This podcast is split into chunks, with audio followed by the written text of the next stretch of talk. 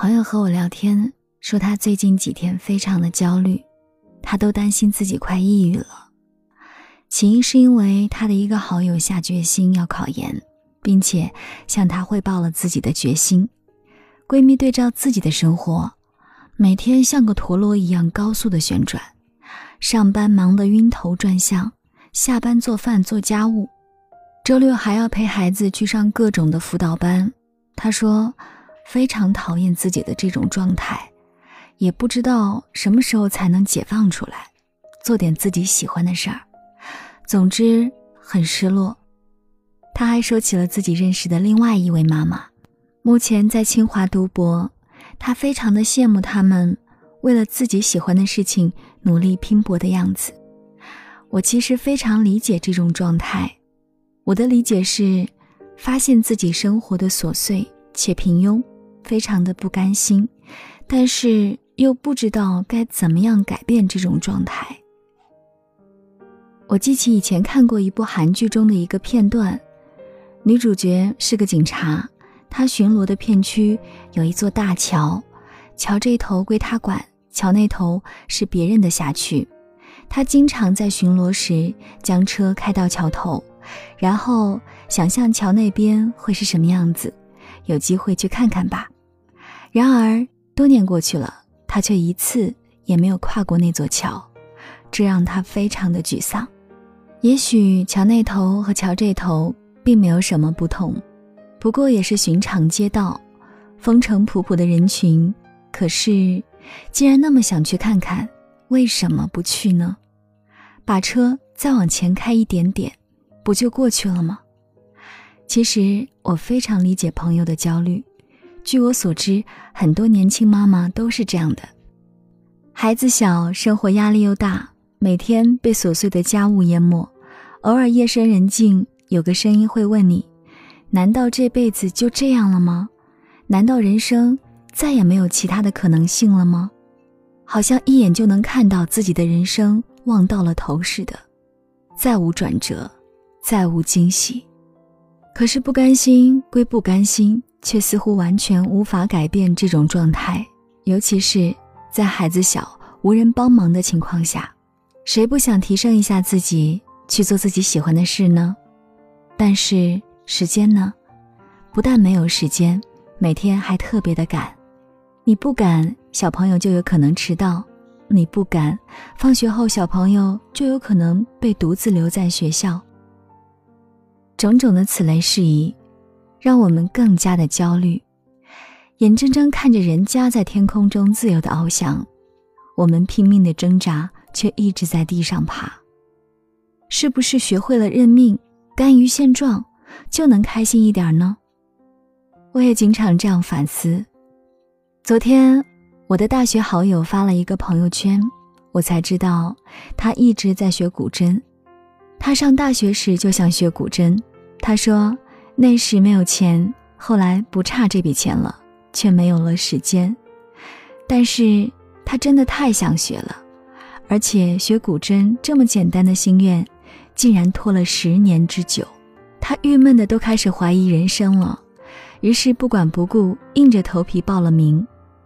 当然，学起来并不顺利，毕竟孩子小，老公工作又忙。他说好几次想过放弃，于是拼命的鼓励自己，明明那么喜欢，一定要坚持啊！然后不知不觉中，竟学了一年多。他自己回望这段日子，也很惊讶。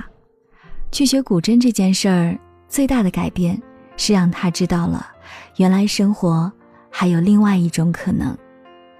讲真，这件事对我触动很大。它至少证明，当你执拗地将某件事情列入你的计划，放在比较重要的位置，你就有时间去学去做了。最怕的是，你一直在想，却一直没有开始做。所以，怕就怕你明明不甘于平庸。却又不去行动，不肯改变。没错，很多时候坚持小小的梦想，真的很难很难。那种心酸难忍，只有自己明白。可是，很多年过去了，回望这段为梦想坚持的岁月，你心中只有娴静从容，很美好，很幸福。所以，心中有什么未完成的梦想，勇敢的去追逐吧，别让它一直搁浅，直到成为了你心中的伤。更何况，我们许多人小小的梦想，不过是想每周抽时间上一两节插花课，或者弹几小时古筝，如此简单。就算再忙碌，这个时间应当可以抽出来吧。如果你习惯了像陀螺一样旋转，那么停下抽打自己的鞭子，告诉你的家人，你希望得到他们的支持。你需要每周有一点点时间，做一些你喜欢的事情。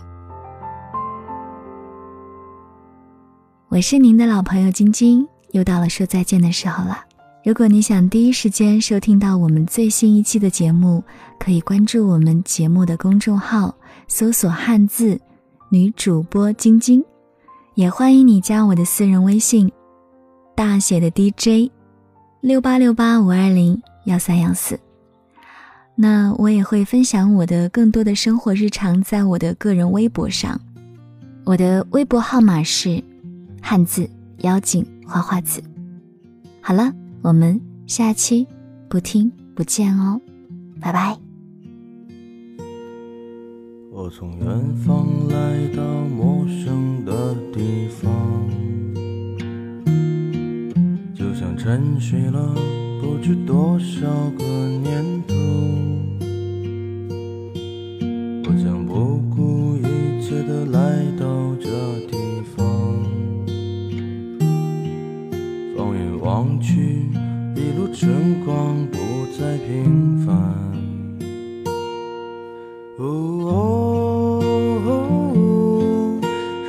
穿梭如水一般。哦，哦和天的路已经很远。白浪哥，白浪哥，飞过彩虹划过的瞬间，它就在远方。不要停止追寻着它。白浪哥，白浪。我似水华丽的人间，直到拥有了一切，还是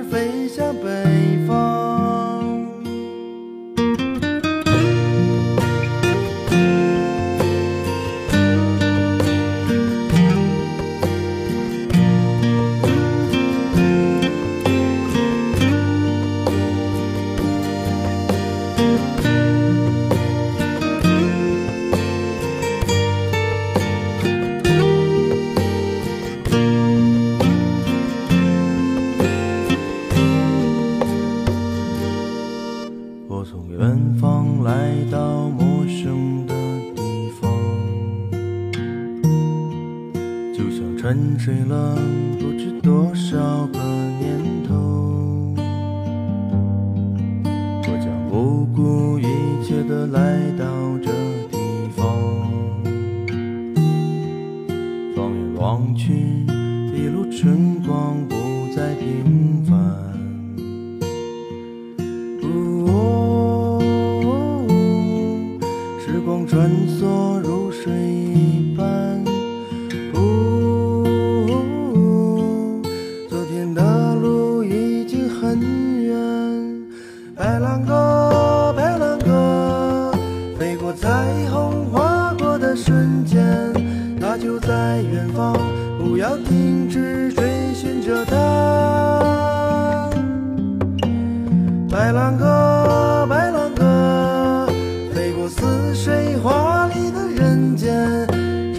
拥有了一切，还是飞向北方。白兰鸽，白兰鸽，飞过彩虹划过的瞬间，它就在远方，不要停止追寻着它。